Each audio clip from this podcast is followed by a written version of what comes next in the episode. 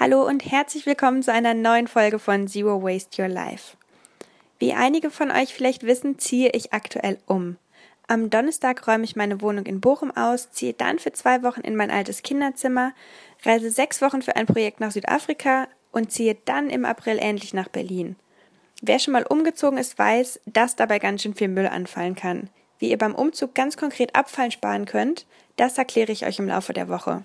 Außerdem wird es in dieser Woche ein paar praktische Tipps zum Ausmisten geben. Heute soll es zunächst um ein anderes Thema gehen, das meinen Umzug um einiges leichter machen wird. Minimalismus. Ich habe mich nie als krasse Materialistin oder Shopping Queen bezeichnet. Konsumverweigerin war und bin ich allerdings auch nicht. Und tendenziell eher etwas mehr von allem als weniger. Mit meinen Umzügen in den vergangenen Jahren und dem Zero Waste Thema immer mehr auf meiner Agenda, habe ich allerdings angefangen, meinen Besitz zu hinterfragen. Letztendlich beraube ich jeden Gegenstand, den ich zu Hause oder sonst vor Ort und nicht benutze, der Möglichkeit, anderen Menschen zu dienen. Was ich zu Hause herumliegen habe und nicht regelmäßig nutze, wäre in einem anderen Haushalt vielleicht viel besser aufgehoben. Wenn ich Gegenstände, die ich nicht mehr brauche, verkaufe oder verschenke, werden sie dem Nutzungskreislauf wieder zugeführt und es muss nicht energie- und ressourcenaufwendig ein neues Produkt hergestellt werden. In meinem Fall sind das zum Beispiel einige für mich mittlerweile unnütze Küchenutensilien, wie lustig geformte Backformen, ein Kreppeisen oder ein Schokofondue-Set, die ich, als ich sie im Laden gesehen habe, damals mega cool fand oder die ich unbedingt mal zu Weihnachten haben wollte, die ich dann ungefähr null bis dreimal benutzt habe. All die Dinge, die ich in den letzten Wochen schon in Vorbereitung auf meinen Umzug aussortiert habe, habe ich deshalb an eine gemeinnützige Organisation weitergegeben, die sie auf dem Flohmarkt verkauft und von dem Erlös die Integrationsarbeit in Dortmund fördert.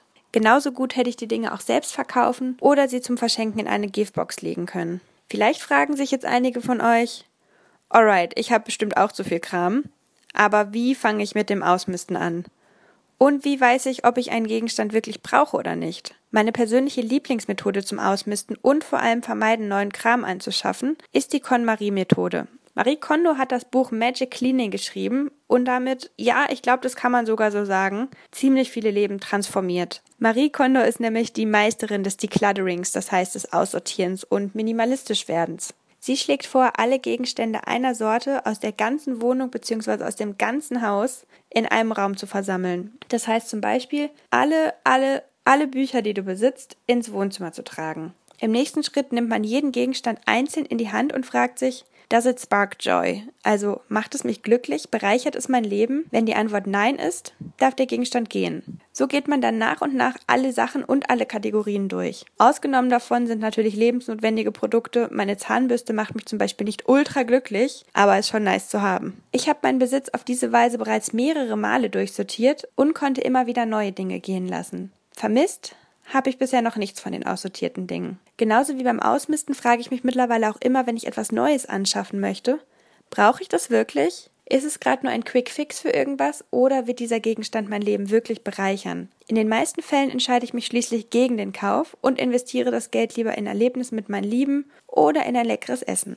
Durch diese Konsum- und Besitzreduktion darf ich am Donnerstag mit Sicherheit den einen oder anderen Karton weniger vom dritten Altbaustock runter in den Anhänger und anschließend wieder rauf auf den Lagerboden tragen. Für alle, denen diese Methode gerade auf Anhieb ein bisschen zu krass wirkt, stelle ich in der morgigen Episode eine Abwandlung und eine Alternative dazu vor.